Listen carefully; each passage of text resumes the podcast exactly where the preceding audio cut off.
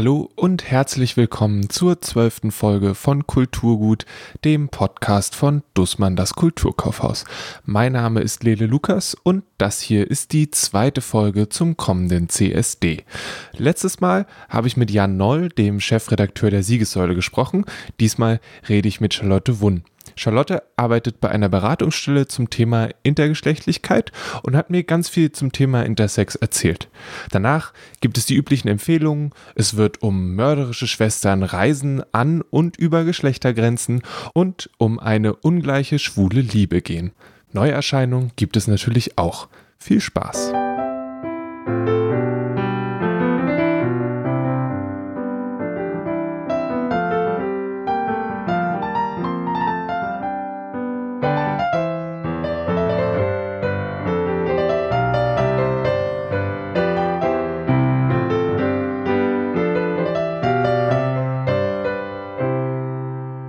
Ich bin Charlotte Wunn und ich arbeite in einer Beratungs- und Informationsstelle zum Themenbereich Intergeschlechtlichkeit. Diese Beratungs- und Informationsstelle ist ähm, angesiedelt im Kompetenznetzwerk Selbstverständlich Vielfalt, das über das Bundesprogramm Demokratie Leben gefördert wird. Und in diesem Kompetenznetzwerk bin ich zusammen mit ein paar anderen Leuten für den Themenbereich äh, die Kompetenz Intergeschlechtlichkeit zuständig. Und in meiner Beratungsstelle melden sich dann Leute, die eben allgemeine Fragen zum Themenbereich Intergeschlechtlichkeit haben.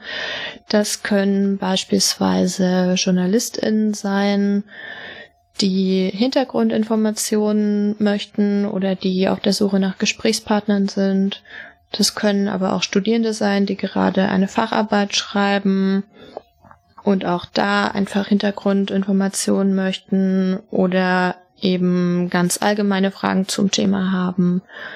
Außerdem melden sich natürlich noch äh, vom Themenbereich Intergeschlechtlichkeit betroffene Personen, also Menschen, die mit einer Variante der Geschlechtsentwicklung geboren wurden. Ähm, und genau, die haben dann eben auch Fragen zum Thema, die versuche ich dann so gut wie möglich zu beantworten. Ähm, oder es kann dann auch sein, dass sich eben Eltern eines intergeschlechtlich geborenen Kindes bei mir melden äh, oder deren Angehörige natürlich auch. Also es ist eine sehr breite, äh, breit aufgestellte Beratungsstelle, die eben einfach dafür da ist, Leute, die Interesse oder Fragen zum Thema haben, so gut wie möglich zu beraten. Kannst du kurz beschreiben, wenn du intergeschlechtlich sagst, was damit gemeint ist? Also intergeschlechtlich geborene Menschen, das sind Menschen, die mit einer Variante der Geschlechtsentwicklung geboren werden. Das heißt, das sind Menschen, deren Körperlichkeit nicht dem Stereotyp Mann und nicht dem Stereotyp Frau entspricht, sondern deren Körperlichkeit, also die mit einem Körper geboren werden, der eben im Vergleich zum Mann und zu Frau Variationen aufzeigt. Das kann sich beispielsweise in einem anderen Chromosomensatz äußern. Der Hormonspiegel kann unterschiedlich sein oder die inneren und äußeren Geschlechtsorgane können anders sein als bei, naja, in Anführungszeichen normalen Männern und Frauen. Wie drücke ich mich da am besten aus oder was sind Sachen, die ich lieber nicht sagen sollte? Prinzipiell ist es so, dass wir bzw. ich in der Beratungsstelle oft von intergeschlechtlich geborenen Menschen spreche, einfach um zu verdeutlichen, dass Intergeschlechtlichkeit etwas Angeborenes ist, dass die Personen dafür nichts können, dass es was komplett Natürliches ist und äh, ja, dass es eben einfach ja vorkommen kann in der Natur Intergeschlechtlichkeit. Ähm, Intersexualität als Begriff verwenden wir jetzt nicht mehr, weil dadurch eben einfach eine große sprachliche Nähe zu sexuellem Begehren ähm, auftaucht. Hm. Also so etwas wie Homosexualität oder Heterosexualität. Und äh, da es ja bei Intergeschlechtlichkeit um Geschlecht geht, um Ausprägungen von Geschlecht, äh, finden wir das mittlerweile einfach besser, eben Intergeschlechtlichkeit und intergeschlechtlich zu sagen als intersexuell oder Intersexualität. Ähm, eine andere Möglichkeit, äh, darauf zu verweisen, dass eine Person intergeschlechtlich ist, ist eben Variante der Geschlechtsentwicklung. Das ist ein Begriff aus der Medizin. Ähm, deshalb ist der ein bisschen vorsichtiger zu verwenden. Ähm, wir verwenden den aber trotzdem, weil er eben tatsächlich auch gebraucht wird von MedizinerInnen, die dann ihren PatientInnen erzählen, dass sie eben eine Variante der Geschlechtsentwicklung haben. Und deshalb einfach, um das ein bisschen transparenter zu machen, auch für PatientInnen verwenden wir den Begriff auch.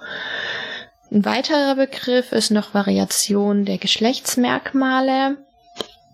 Der ist auch aus der Community entstanden, kann dementsprechend auch vollkommen gefahrlos verwendet werden. Also ähm, drückt eben einfach aus, dass es eine Variation ist.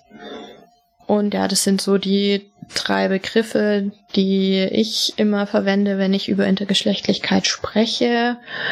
Andere Begriffe wären dann noch Zwitter oder Hermaphrodit. Äh, die werden teilweise von Menschen aus der Community als selbstempowernde Begriffe verwendet.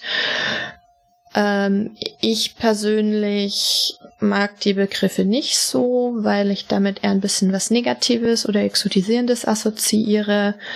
Aber wenn ein intergeschlechtlich geborener Mensch sich als Zwitter oder Hermaphrodit selbst bezeichnet, dann ist das natürlich auch zu respektieren. Wie sieht dann für dich ein Arbeitstag aus? Du sitzt am Telefon und am E-Mail-Postfach und wartest darauf, dass Menschen sich melden, oder?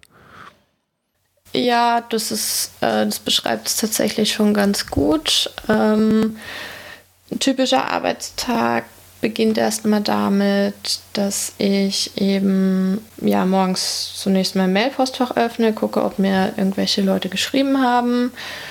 Dann ähm, beantworte ich eben Rückfragen, schau mal, ob mich jemand anruft und ansonsten ähm, erstelle, mache ich natürlich auch noch so Hintergrundsachen wie eben Hintergrundrecherche, ähm, tausche mich mit anderen Aktivistinnen aus, äh, gehe auch teilweise dann, ähm, also treffe mich auch mit anderen Leuten, die irgendwie interessiert sind, beispielsweise JournalistInnen oder DrehbuchautorInnen oder sowas, einfach zu Gesprächen. Und ja, kläre dann eben so gut wie möglich über das Thema Intergeschlechtlichkeit auf. Ähm, momentan verfassen wir auch noch sogenannte Positionspapiere, die verfasse ich eben auch mit. Also da bin ich auch an der Erstellung beteiligt und mache dann eben auch Hintergrundrecherchen und schreibe die dann auch, also verfasse die dann auch selbstständig. Natürlich mit Hilfe, mit meinem Team, also mit dem Team. Ähm, vom Projektteil Inter des Kompetenznetzwerks Selbstverständlich Vielfalt, das ja auch über das Programm Demokratieleben gefördert wird. Was ist ein Positionspapier? Unter Positionspapieren verstehen wir, beziehungsweise unter Faktenpapieren verstehen wir eben Papiere, wo wir ganz äh, niederschwellig das Themenfeld Intergeschlechtlichkeit äh, betrachten bzw. eben beschreiben. Wir haben jetzt unser erstes rausgebracht, das wird demnächst veröffentlicht werden zum Thema Intergeschlechtlichkeit. Was ist das überhaupt? Intergeschlechtlichkeit ist ein Thema, das ähm, findet in der breiten Mehrheit der Bevölkerung nicht statt, einfach weil es tatsächlich noch nicht in Schulen gelehrt wird in manchen Schulbüchern kommt es mittlerweile vor, aber so die große Masse der Gesellschaft hat eben noch keine Ahnung, dass es intergeschlechtlich geborene Menschen überhaupt gibt. Und das wollen wir eben durch unsere Faktenpapiere auch ein Stück weit ändern, einfach weil die sehr niederschwellig sind. Wir versuchen dann eine einfache Sprache zu verwenden und wir versuchen dann dadurch einfach erstmal darüber zu informieren, dass es intergeschlechtlich gewordene Menschen gibt. Und dann wollen wir so im nächsten Schritt dann eben auch noch auf Probleme und naja, Herausforderungen aufmerksam machen, die eben so ein Leben als intergeschlechtlich gewordener Mensch so mit sich bringt. Was sind Herausforderungen und Probleme, die das Leben mit sich bringt in dieser Stelle?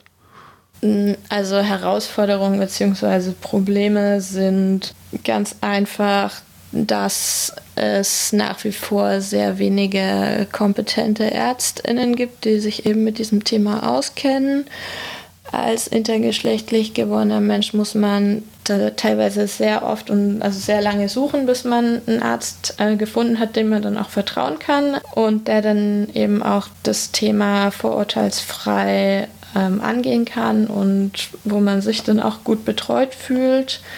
Eine andere Herausforderung ist natürlich, dass eben die Körperlichkeit, mit der man geboren wurde, nicht in das binäre System passt. Also nicht der Körperlichkeit eines Durchschnittsmannes oder einer Durchschnittsfrau entspricht und das eben teilweise auch, naja, auf den ersten Blick wahrgenommen werden kann. Und dann wird man als intergeschlechtlich geborener Mensch eben von anderen Menschen aufgrund seiner Körperlichkeit, für die man ja nichts kann, eben so direkt diskriminiert, wenn man beispielsweise aufs Klo gehen möchte und dann kann es vorkommen, dass äh, einem halt gesagt wird, ja, nee, das hier ist nicht dein Klo und geh doch bitte auf das andere Klo. Aber auf das andere Klo passt man halt auch nicht so richtig. Also wenn es jetzt nur ein Männer- und ein Frauenklo gibt, um das mal ein bisschen plastisch zu formulieren. Ist es was, wo du oder die, diese, diese Aufklärungsarbeit, die ihr dann macht, ähm, ich gehe davon aus, dass es die schon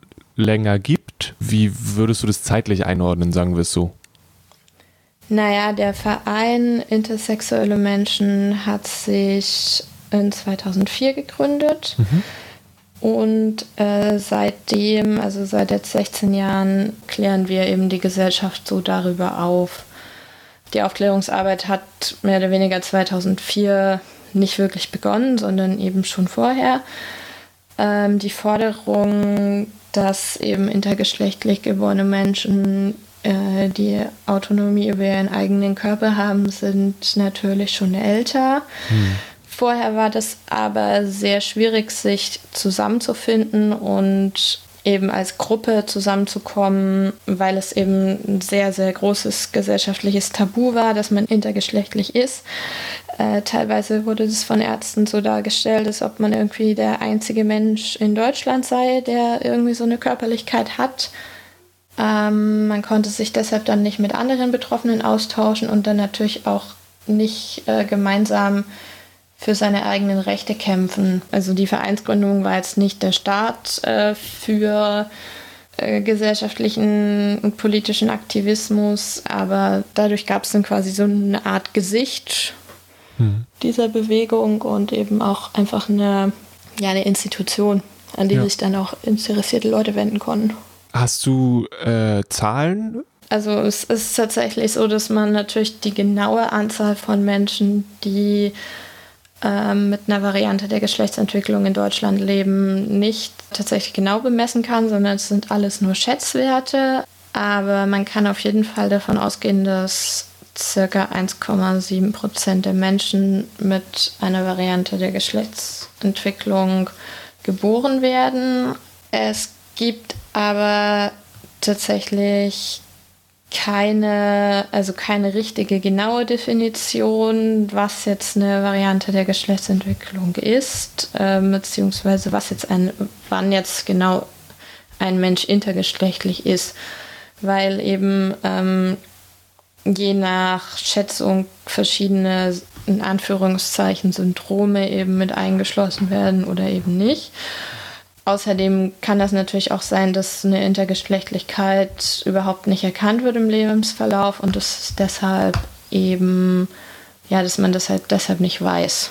Was sind Sachen, mit denen du jetzt auch, wenn du zum Beispiel Menschen berätst, die als Journalistin oder so auf dich zukommen, was sind häufige Annahmen, auf die du triffst, denen du widersprechen musst, quasi, wo du sagst, nee, anders, so ist richtig. Oder vielleicht Sachen, denen du begegnest, die Leute annehmen, die du am liebsten aus der Welt schaffen würdest. Was mir in letzter Zeit sehr oft begegnet, sind Fragen wie, ja, es gibt ja jetzt so und so viele ähm, Menschen, die sich diesen Personenstandseintrag divers geholt haben. Das sind ja jetzt sehr wenige im Vergleich zur Anzahl an intergeschlechtlich geborenen Menschen, beziehungsweise zu den Schätzungen, die so rumgehen. Woran liegt das denn? Und das finde ich immer sehr spannend, weil Leute gehen scheinbar davon aus, dass wenn meine Körperlichkeit von Stereotyp Mann und Stereotyp Frau abweicht, dass ich dann automatisch auch eine Geschlechtsidentität haben muss, die irgendwie da auch in der Mitte liegt und ich also auch unbedingt einen diversen Eintrag haben möchte. Aber das muss ja nicht notwendigerweise so sein, weil es gibt eben viele Menschen, die mit einer Variante der Geschlechtsentwicklung geboren werden und die eine klare und eindeutige männliche oder weibliche Geschlechtsidentität haben. Also es sagt einfach die alleinige Anzahl der Personen, die einen diversen Personenstandseintrag haben, überhaupt nichts darüber aus, wie viele intergeschlechtlich geborene Menschen es in Deutschland gibt. Hm. Und außerdem wird dann in diesen Diskussionen und Debatten auch ganz oft vergessen, dass es ja noch eine vierte Option neben weiblich, männlich und divers gibt, nämlich einfach einen offenen Geschlechtseintrag. Das schwingt da schon so ein bisschen so mit, aber was wünschst du dir oder was sind vielleicht auch die Ziele von dem Verein? Du hast schon angesprochen, dass es eine breitere Wahrnehmung gibt, dass es eine bessere Bildung auch dann von medizinischem Personal gibt. Aber gibt es so konkrete Forderungen oder Wünsche, die da auf jeden Fall klar sind? Naja, also ein, eine konkrete Forderung bzw. ein Wunsch ist natürlich, dass genital verändernde Operationen an Kindern verboten werden, wenn diese nicht medizinisch notwendig sind.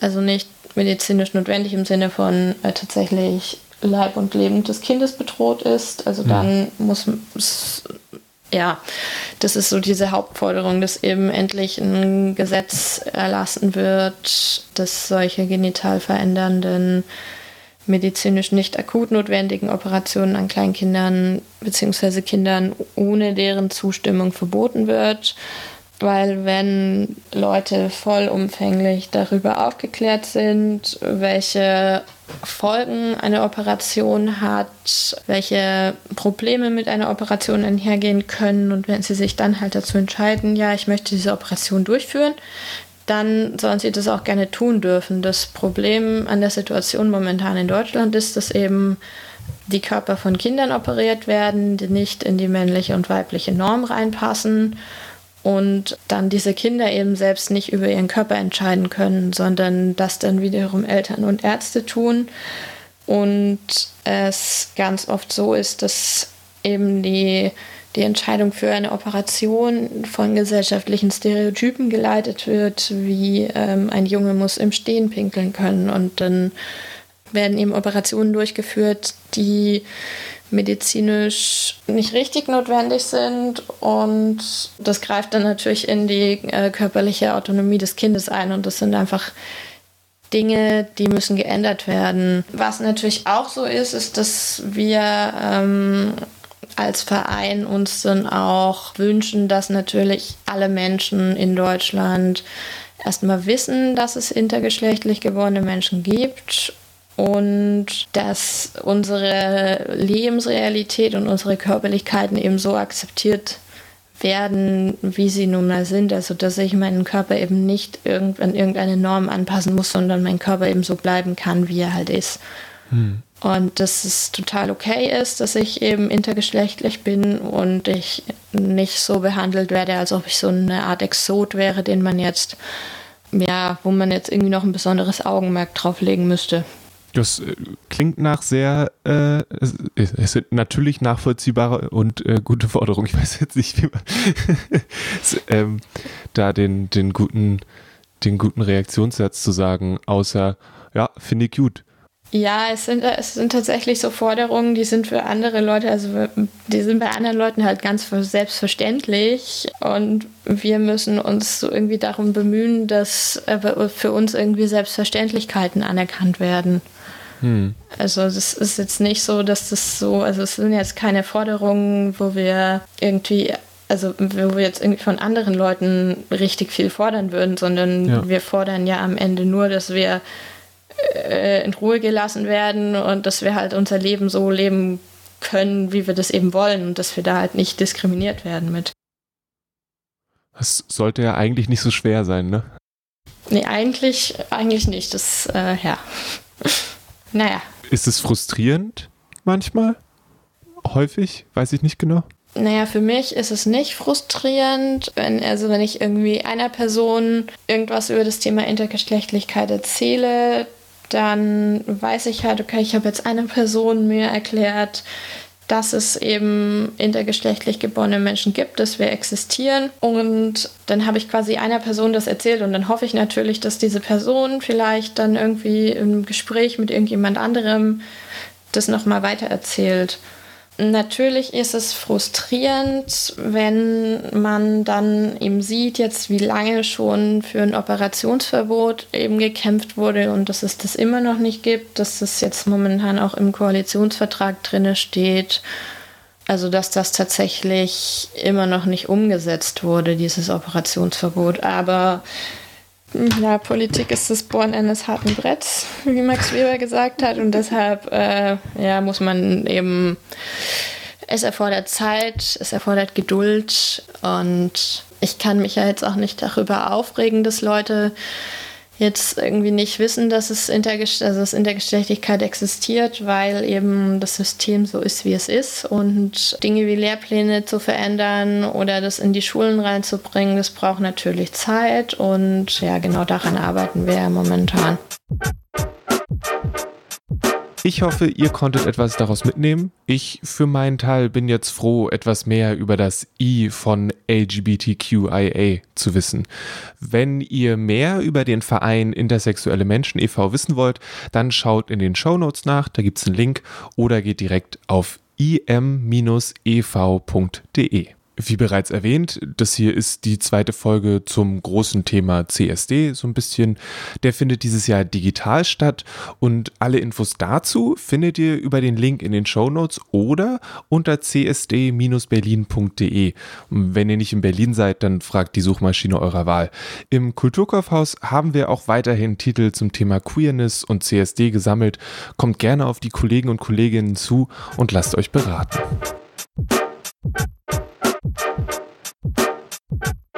Und für diejenigen unter euch, die jetzt Lust haben, sich noch etwas weiter mit dem Thema Intergeschlechtlichkeit zu beschäftigen, hat Charlotte ein paar Empfehlungen. Äh, also wenn jetzt jemand mehr über Intergeschlechtlichkeit wissen möchte, beziehungsweise sich da so ein bisschen ähm, Informationen also haben möchte, da kann ich tatsächlich ein Buch von Ida Veloria empfehlen. Das heißt Born Both an Intersex Life. Und dann auf Deutsch, also für eher deutschsprachig orientierte Leserinnen und Leser, gibt es von IKLV zwei Bücher bzw. Ähm, Lyrikbände. Das eine heißt Identitätskrise 2.0 oder eine Analyse meiner linken DNA.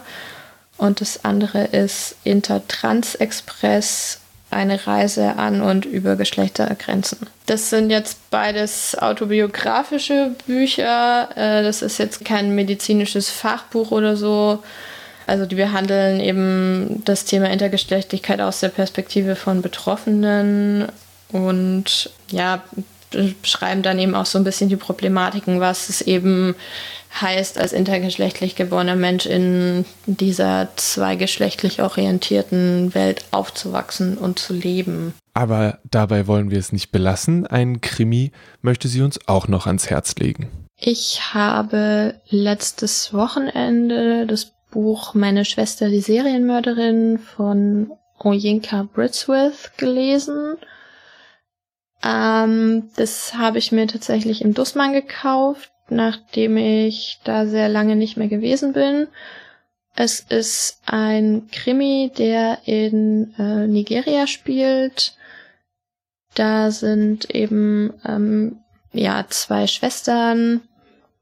Ähm, die eine arbeitet im Krankenhaus und die andere ist so freischaffende Modedesignerin. Und die eine von den beiden ähm, bringt eben Leute um und die andere räumt dann irgendwie immer auf. Also räumt dann die Leichen weg und so. Mir hat das Buch ziemlich gut gefallen, weil das ein paar für mich nicht vorhersehbare äh, Twists im Plot hatte. Also es gab so ein paar Wendungen, die ich einfach so nicht vorausgesehen habe und das finde ich immer sehr gut, weil dann ist es nicht so statisch und dann gibt es ein bisschen Spannung. Und ja, ich möchte jetzt keinen spoilern, deshalb halte ich das so ein bisschen allgemein, aber mir hat es wirklich super gut gefallen. Ich habe das an einem Wochenende durchgelesen und deshalb klare Buch, klare Kaufempfehlung von mir. Und damit sind wir schon mitten in den Empfehlungen. Weiter macht Leonard, er arbeitet bei Dussmann am Servicetelefon und erzählt von einem Buch namens Paris Austerlitz. Also ich bin Leonard, ich arbeite am Servicetelefon bei Dussmann, studiere noch deutsche Literatur und bin im Service, am Servicetelefon für alle Belange der Kunden zuständig. Das heißt, wenn ich im Podcast sage, hey, geht mal auf die Website und ruft da an und reserviert was, dann landen die Menschen unter Umständen bei dir. Genau, bei mir und bei meinen vielen Kolleginnen und Kollegen. Oder auch wenn die Kunden ins Haus kommen, dann sitzen wir auch in der Hauptinfo und nehmen da Bestellungen entgegen oder führen die Leute, weisen den Weg durchs Haus. Was hast du heute mitgebracht? Ich ähm, habe ein schmales Buch mitgebracht, das äh, ich vor vier Jahren ähm, bei Erscheinen direkt begeistert gelesen habe, und zwar Paris Austerlitz, ein Roman des spanischen Autors Rafael Chirbes, ähm, das es äh, mittlerweile eben auch als Taschenbuch gibt. Das ist sein äh, letzter und zugleich schmalster Roman. Das sind 156 Seiten. es ist ein elegantes, elegisches Meisterwerk über eine ungleiche schwule Liebe ähm, spielt in den 90er Jahren. Der Autor hat das auch angefangen da zu schreiben, aber dann erst ähm, kurz vor seinem Tod 2015 fertiggestellt.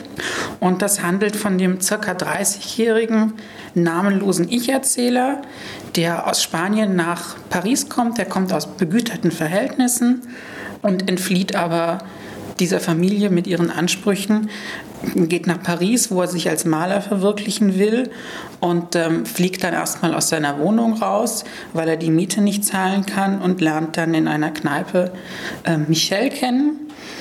Das ist ein älterer, knapp 50-jähriger Fabrikarbeiter, der ihn in seine winzige Wohnung aufnimmt und mit ihm Bett und Brot teilt. Wie bist du auf das Buch gekommen? Ich habe das Buch in Hanau im Buchladen am Freiheitsplatz gefunden, als ich meine Eltern in den Semesterferien besucht habe, also in so einer schönen, unabhängigen Buchhandlung. Jetzt ist es, wie lange ist es jetzt her? dass du das mitgenommen Jahre. hast? Vier Jahre. Aber du denkst immer noch dran. Also es ist dir jetzt auch ich direkt wieder eingefallen. Ich die ganze Zeit immer mal wieder lesen mhm. und ähm, habe es eben jetzt aus diesem Anlass heraus wieder gelesen. Es war die ganze Zeit irgendwie so im Hinterkopf. Ich hatte das als sehr schöne Lektüre im Hinterkopf, als anregende Lektüre. Habe das, glaube ich, damals aber so ein bisschen pathetischer gelesen, als ich es jetzt heute getan habe. Also ich habe gemerkt, dass ich mich verändert habe. Klar, auch durch das Studium, aber auch durch andere Lektüren. Also ich finde, das Buch ist für alle, die Annie Ernaux oder Edouard Louis mögen, absolut ähm, zu empfehlen. Das ist auch eine sehr soziologische, sozialkritische Art und Weise, wie äh, Chirbes erzählt und eben auch die, das Arbeitermilieu beschreibt. Das nimmt auch einen wesentlichen Teil des Buches ein, dass der Ich-Erzähler das, was er von Michel und von seiner Kindheit gehört hat, erzählt. Also der ist aufgewachsen auf dem Land in der Normandie. Ähm, es war dann Krieg. Der Vater ist äh, im Krieg gewesen und erstmal nicht zurückgekommen. Die Mutter hat im Bordell gearbeitet. Er wurde geschlagen. Das wird alles auserzählt. Und ähm, vom Ich-Erzähler kommt erst so Stück für Stück so ein bisschen die Lebensgeschichte aus diesem eher langweiligen Haushalt zurück. Aber das ist auch ähm, das Interessante. Die Erzählperspektive ist retrospektiv. Das ist auch in kleinen Teilen erzählt. Es ist immer so ein bisschen durcheinander und vom Stoff her eigentlich eine konventionelle Liebes Geschichte. Aber das Interessante ist, dass am Anfang eben gleich die Desillusionierung steht und gar nichts von diesem Zauber zu spüren ist. Der wird dann in dieser Erinnerung nochmal eingefangen. Der Anfang ist eigentlich ziemlich markant, weil wir in den 90ern sind und Michelle krank ist ähm, an AIDS, das im Buch tatsächlich nur als Plage bezeichnet wird. Und dann wird in, in wenigen Sätzen eigentlich beschrieben, auch die Angst davor, einen Test zu machen, weil man fürchten musste, dass das Ganze dann auch verzeichnet wird und man dann natürlich stigmatisiert wird. Und ähm, auch das Outing spielt dann tatsächlich eine Rolle, aber eben dann relativ spät erst im Buch, als die Mutter dann mal zu Besuch kommt, dann kommt das Ganze nochmal hoch, dieser ja im, im Leben eines Schwulen ähm, so wichtige äh, Lebensmoment, dass das eine Entscheidung ist, die das ganze Leben irgendwie prägen kann. Du hattest am Anfang gesagt, dass es eine ungleiche genau. Liebesbeziehung ist. Was meinst du damit? Die Ungleichheit ist einmal das Alter. Da liegen ja 20, 30 Jahre tatsächlich dazwischen. Es ist ein Bildungsunterschied und vor allen Dingen auch ein Klassenunterschied, der sich in diesem Buch dann auch manifestiert. Dieser Wendepunkt, den der Ich-Erzähler für sich so feststellt, wo diese Beziehung dann gekippt ist, ist, als sein eigener Vater dann krank wird und er nach Madrid zurückfährt und dann mit einem gesicherten Einkommen von zu Hause ausgestattet zurückkommt. Und das ist so dieser Punkt, wo ich dachte, das ist aber vergleichbar irgendwie damit, wenn eine Frau in einer Beziehung beispielsweise anfängt, unabhängig Geld zu verdienen, selbstständiger wird und diesen archaischen Typus Mann, zu dem Michelle irgendwie ähm, auch gehört, oder auf jeden Fall gehört, ähm, verunsichert das. Und der kommt damit überhaupt nicht zurecht. Er drängt sich dann auch in Alkohol und fängt sich dann auch eben HIV ein. Würdest du es jetzt jeder Person direkt ans Herz legen, das Buch? Also es ist auf jeden Fall ein sehr schmales Buch. Das macht es relativ zugänglich. Es ist ganz schön. Man kann sich auch gar nicht so richtig entscheiden, welchem Genre es jetzt am ehesten dazugehört. Ist es irgendwie queere Literatur? Es ist, es ist Künstlerroman auch. Also es finden sich dann nach der Hälfte etwa dann auch theoretischere Reflexionen. Irgendwie spielen auch die Künste dann eine Rolle. Er ist Maler. Gleichzeitig findet das Ganze ja im Medium der Literatur statt. Für Michel sind Platten, Chansons ganz wichtig, auch um Gefühle auszudrücken die er selber irgendwie nicht ausdrückt. Dafür werden dann äh, diese Liedzeilen kurz anzitiert. Ähm, es ist auch irgendwie ein Paris-Roman, aber es ist ein anderes Paris. Es ist dieses Paris der, der Banlieue, der Hinterhöfe, der schmutzigen Kneipen, also von eher rauerem Charme. Also irgendwie eine ganz breite Palette. Ja. Und ähm, Chirbis ist eigentlich dafür bekannt, ähm, große, dicke Gesellschaftsromane geschrieben zu haben, von der Franco-Diktatur bis zur Immobilienkrise in den Nullerjahren und der Korruption. Und da ist das eigentlich ein sehr schöner Einstieg, auch irgendwie in das Werk dieses Autors. Ja. Fassen wir noch einmal zusammen. Wer Interesse an mehr Informationen zu intersexuellem Leben hat, versucht es auf im-ev.de oder mit den Büchern von Hida Viloria und Ika Elvau. Das Buch über die mörderische Schwester heißt ganz passend Meine Schwester die Serienmörderin, auf Englisch dann My Sister the Serial Killer. Wer hätte das gedacht? Geschrieben hat es Oyinkan Braithwaite. Und zuletzt ist dann noch Paris Austerlitz, das letzte Buch von Raphael Chirbis. Das sind alles eher ältere Bücher.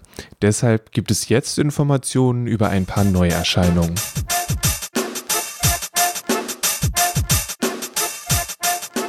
Jasper Ford ist bekannt für etwas absurde und immer unterhaltsame Prämissen. Letztes Mal versetzte er die Menschheit in regelmäßigen Winterschlaf. Diesmal befasst er sich mit Rassismus und Ausgrenzung und das macht er mit Hilfe von Hasen, die in das Nachbarhaus von Peter Knox einziehen und damit das kleine englische Nest ganz schön durchschütteln. Es sind keine normalen Osterhasen, sondern zweibeinige, fast zwei Meter große, anthropomorphe Hasen, die genau wie die Menschen einen Job haben und sich durch ihre etwas zügigere Vermehrung und ihr Anderssein unbeliebt gemacht haben. Peter Knox muss jetzt also zwischen Vorurteilen und seinem Gewissen einen Weg finden, mit seinen neuen Nachbarn klarzukommen. The Constant Rabbit von Jasper Ford ist bei Hodder Stoughton erschienen und hat 307 Seiten. 2018 brachten The Beths aus Neuseeland mit Future Me Hates Me ein gut gelauntes, actionreiches, rundum gelungenes und dann auch sehr erfolgreiches Debüt raus. Jetzt ist vor kurzem das zweite Album mit dem Titel Jump Rope Gazers erschienen. Das Album reflektiert die Zeit der Band auf Tour, die Entfernung zu Freunden und Familie und ihre neue Lebensrealität. Jump Rope Gazers ist mindestens genauso charmant wie Future Me Hates Me, wird aber durch zusätzliches emotionales Gewicht zu einem vermeintlich besseren und tieferen Album als das Erstwerk. Jump Rope Gazers ist im Kulturkaufhaus als CD erhältlich und sollte euch aus irgendeinem Grund gerade eine Prise Energie fehlen, dann lasst euch von dem Album-Opener ordentlich welche verpassen.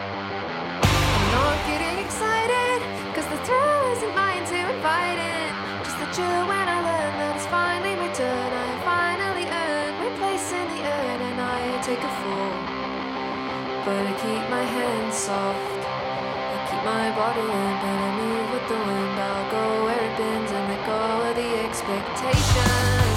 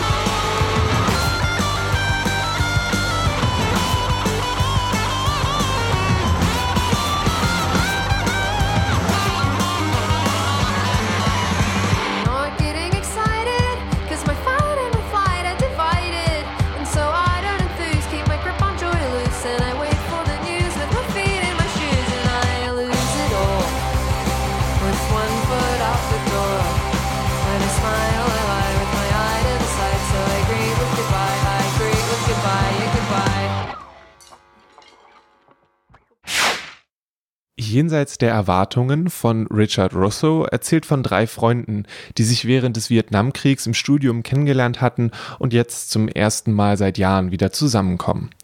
Sie haben nicht nur ihre bröckelnde Freundschaft gemeinsam, sondern waren damals auch alle in JC Calloway verliebt, die dann von einem Tag auf den anderen spurlos verschwunden ist. Jetzt macht sich einer der drei Freunde daran, herauszubekommen, was damals mit JC passiert ist und wen von den dreien sie eigentlich geliebt hat. Richard Russo schreibt von der Unsicherheit, die mit Lebensentscheidungen daherkommt, von Freundschaft und porträtiert dabei ein Land, das sich selbst nicht mehr ganz versteht. Jenseits der Erwartungen von Richard Russo wurde von Monika Köpfer übersetzt, ist bei Dumont erschienen und hat 432 Seiten. Die englische Variante heißt Chances Are. Die meisten dürften David Mitchell wegen Cloud Atlas kennen. Sein neuestes Buch heißt jetzt Utopia Avenue und erzählt von einer gleichnamigen psychedelischen Band aus dem London der 68er Jahre und ihrem Weg aus verrauchten Clubs zur Spitze der Charts. Stationen auf dem Weg sind unter anderem Ruhm in Amsterdam, ein Gefängnis in Rom und zwei schicksalsreiche Wochen in den USA. Drogen, Sex, Tod, Revolution, Bowie, Zappa und die Stones. Utopia Avenue ist ein großes und dickes Buch. Eine Reise in eine andere Zeit und für Fans von David Mitchell auf jeden Fall ein Muss. Das sagt zumindest Amelie Price aus dem English Bookshop und die weiß, wovon sie redet. Utopia Avenue von David Mitchell ist bei Hodder Stoughton erschienen und hat 561 Seiten.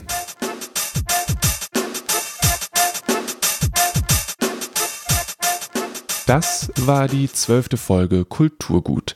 Es gab ein Gespräch mit Charlotte Wunn von Intersexuelle Menschen e.V., Buchempfehlungen zu Hauf und ein paar Neuerscheinungen. Einer von denen bin ich letzte Woche selbst zum Opfer gefallen. Ich muss wirklich aufpassen, aber jetzt lese ich das Verzeichnis einiger Verluste von Judith Schalansky. Das war, glaube ich, vor zwei oder drei Folgen bei den Neuerscheinungen dabei.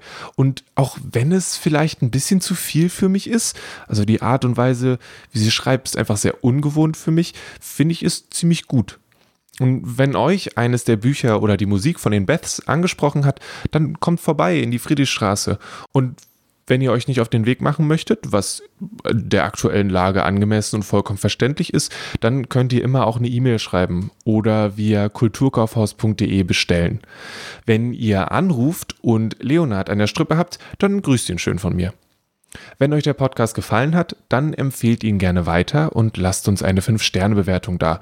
Das haben schon ein paar Menschen gemacht. Vielen, vielen Dank dafür. Die Bewertungen helfen uns, mehr Menschen zu erreichen, weil der Podcast dann zum Beispiel bei Apple Podcasts anders gezeigt wird. Und das ist für uns natürlich eine coole Sache und darüber würden wir uns sehr freuen. Kulturgut wird von mir, Lele Lukas, produziert und wäre nicht möglich ohne die feinen Kollegen und Kolleginnen, die mich immer wieder mit Empfehlungen versorgen. Diesmal war das Leonard. Vielen, vielen Dank dafür an dieser Stelle und auch nochmal vielen Dank an Charlotte für das Interview. Nächste Woche wird es ganz klassisch. Die Intro-Musik von Kulturgut kommt von Paul Hankinson und das Cover von Rahel Süßkind. Und hey, ich äh, hab's hier in der Hand, aber ähm, es gibt jetzt Kulturgut-Lesezeichen. Die gibt es im Kulturkaufhaus an der Kasse. Die sind super cool. Ich finde sie sehr schön. Natürlich bin auch ein bisschen voreingenommen vielleicht. Und zeigen nochmal, wie großartig die Illustrationen von Rahel Süßkind sind. Ähm, gerade der kleine Comic an der rechten oberen Seite, den finde ich sehr, sehr cool. Also, genießt den CSD morgen, lest die Siegessäule, informiert euch mehr über die Situation von intergeschlechtlichen Menschen in Deutschland, tragt eure Maske, lasst euch nicht ärgern und bis bald.